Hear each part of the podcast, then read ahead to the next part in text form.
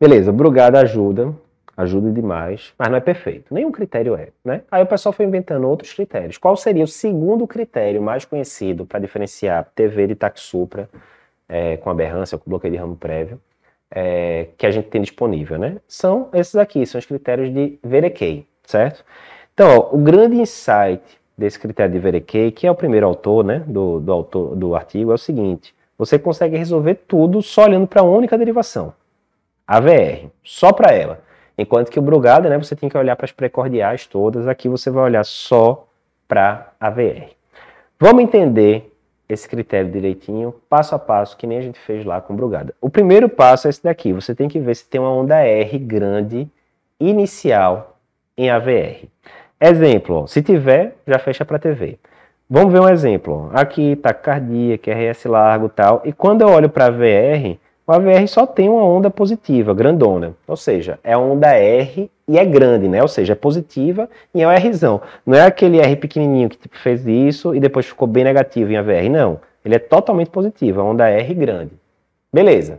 Isso aqui me indica que é taquicardia ventricular. Mas por quê? A gente não quer decorar, a gente quer entender, né? O motivo não tem mistério. Ó, aqui a gente vendo, ó, tem um macete legal do VDQ que é o seguinte. Ah, digamos que eu não sei onde é que está começando o QRS. Beleza, você pode ir, você tem que lembrar que a VR, a VL e a VF são derivações simultâneas. Então tem alguma derivação aqui que você consegue definir o começo do QRS direitinho? Tem, ó. Aqui eu consigo definir que o QRS está começando aqui, né? Fica razoavelmente preciso. Então eu posso passar uma linha vertical ali e onde está começando aqui vai ser onde vai começar aqui, que vai ser onde vai começar aqui. Então eu consigo ver que o QRS aqui é todo positivo mesmo, certo? Por que, que acontece isso? Da onda R grande inicial em AVR confirmar que é TV. O motivo aqui é o seguinte, ó, quando é um ataque supraventricular, né, é meio simples, né? Ela está vindo de cima dos ventrículos, né, ali dos átrios, junção a ver alguma coisa, e ela vai ter que descer para ativar os ventrículos. Assim, é de se esperar que quando a gente olhe para a VR, a gente tem alguma coisa assim, nesse estilo, né? Comumente começando com a onda Q, alguma coisa do tipo.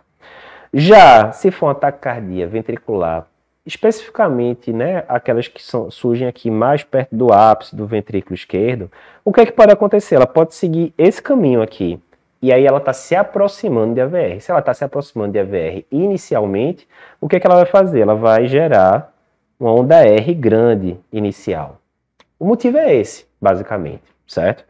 Então, o que é que Verequei disse no primeiro passo? Se o QRS iniciasse com a onda R grande lá em AVR, eu vou pensar em TV, isso aí tá certo, em 90 e muitos por cento das vezes. 100% não, mas 90 e muitos por cento das vezes. Já se eu não tiver um R grande inicial, não descarto a cardia ventricular. Eu vou ter que ir para os outros passos. Basicamente é isso. Então é isso. Primeira coisa, tem R inicial? Tem. Então é TV. Não, não tem. Eu vou para o segundo critério. O segundo critério é o seguinte: bem, não começou com a onda R grande, o QRS. Então, de duas, uma. Ou começou com a onda Q, ou começou com a onda R pequenininha, né? E aí eu vou ver essa onda que iniciou, quer seja positiva, R pequenininha, quer seja negativa Q, ela dura mais do que 40 milissegundos, porque se ela durar mais do que 40 milissegundos, é aquela história do carro que começou no off-road. Está dizendo que a parte inicial do QRS está lento. Esse talento sugere que é taquicardia ventricular, né? Vamos ver exemplos aqui, ó. Esse exemplo, eu vou dar o zoom aqui no AVR, certo? Onde é que está começando o QRS aí, ó? Eu posso pegar mais uma vez. Vamos pegar aqui a VL, que está muito claro aqui onde é que está começando. Vou traçar uma linha vertical. Com isso, eu sei onde é que está começando o QRS de AVR. Vê que interessante, ó. Ele começa com a onda R pequenininha e depois vai para a onda aqui mais profunda. E essa onda R pequenininha aqui, ela tem o que aqui, ó? Uh, um quadradinho e, e, meio, talvez, de duração, mais do que um quadradinho, certamente. Ou seja, eu tenho uma onda R pequenininha inicial e ela dura mais do que 40 milissegundos de duração. Ou seja, ela está mais lenta. Aí tem o decoreba, eu tenho que decorar o 40, né? Mas ela está mais lenta do que seria de se esperar. Se ela está mais lenta é porque ela está indo off-road. Se ela está indo off-road é porque é taquicardia ventricular. Digamos que não, não preencher esse critério, eu vou para um terceiro critério. O terceiro critério é o seguinte: eu vou ver se tem um entalhe na porção descendente negativa do QRS predominantemente negativo. Como assim, Eduardo? Ó, eu peguei um QRS, digamos que o QRS está começando aqui, certo? Então eu tenho QRS predominantemente negativo. Aí eu vou pegar a porção descendente, essa daqui, e eu vou ver se tem entalhe. Porque se não tivesse entalhe, ela faria alguma coisa tipo assim, né, exagerando, né? Como se fosse um triângulo. Ela desce reto, sobe reto e acabou. Aqui ela não está descendo reto. Ó. Se você for ver aqui, em vez dela estar tá assim, ela está tipo assim, ó. Ela faz isso, né? Ela tem uma, uma lombadinha aqui no meio, um, um morrozinho. Pô, mas tá discreto. É, tem coisa que é discreta mesmo. Mas eu acho que dá para ver aqui, né? Que tem como se fosse uma barriguinha aqui nessa parte descendente. Se tiver essa barriga aqui, sugere também taquicardia ventricular. Qual o motivo? Porque se fosse supraventricular com aberrância, provavelmente a parte inicial do QRS ela estaria pegando o sistema de condução direitinho tal, então estaria rápido, uniforme e tal. Já na hora que está no off-road, opa, aqui passou por uma poça, um negócio, atrasou, né? Aí pode aparecer essa lombada aí, essa analogia que a gente fez. Certo? Então, o motivo é esse. Se fosse supraventricular, essa parte inicial aqui estaria mais rápida e mais uniforme certo? A mesma história da, da velocidade ali, aquela coisa toda, certo? Vou passar mais rápido aqui. Beleza. E o último critério, certo? É esse daqui, do VI-VT. VI-VT é o quê? É, você vai pegar os primeiros 40 milissegundos do QRS e os últimos 40 milissegundos do QRS. O primeiro quadradinho, o último quadradinho. E você vai ver o tanto de altura que acontece, né? O quanto, quantos QRS para cima ou para baixo esse QRS vai estar tá ocupando. Como assim? Aqui, por exemplo, certo? Ó, esse daqui, digamos que o QRS está começando aqui e digamos que ele esteja terminando aqui, certo? Para facilitar, eu vou botar como se fosse esse exatamente nessa linha. Ou seja, os primeiros 40 milissegundos são esse daqui. Ou seja, nesses 40 milissegundos, quantos quadradinhos teve para cima? Teve 1, 2, 3, 4, 5, 6, mais ou menos, e um pouquinho do, do daqui, né?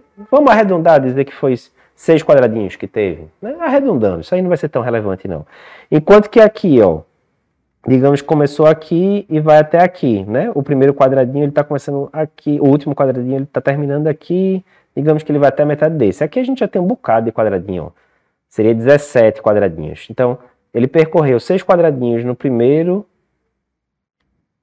nos primeiros 40 milissegundos e percorreu 17 quadradinhos nos últimos 40 milissegundos. Na hora que eu divido um pelo outro, vai dar um número baixo, né? menor do que 1. Isso aqui sugere taquicardia ventricular. Qual é a lógica disso? Aquela mesma história do off-road. Ou seja, mostra que no começo da arritmia, ela estava lenta. Ela estava no off-road, ou seja, ela começou na taquicardia ventricular no ventrículo. Enquanto que no final ela engrenou, ela pegou ali uma via rápida e, e saiu mais rápido. Então é exatamente isso daqui, ó. A gente tem que lembrar, quando for uma taquicardia supraventricular, ela começa na estrada e vai rápido, e depois ela chega lá no bloqueio de ramo e fica lento. Certo? Lentinho aqui.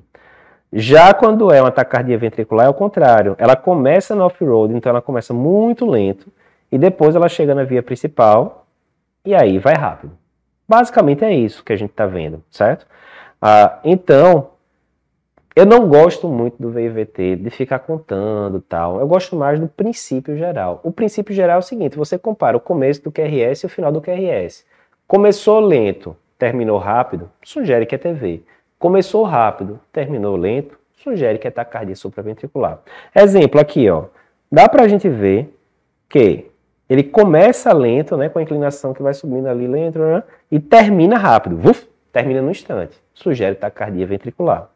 Mesma coisa aqui, ó. Sobe lento e desce rápido. Certo? Sugere taquicardia ventricular.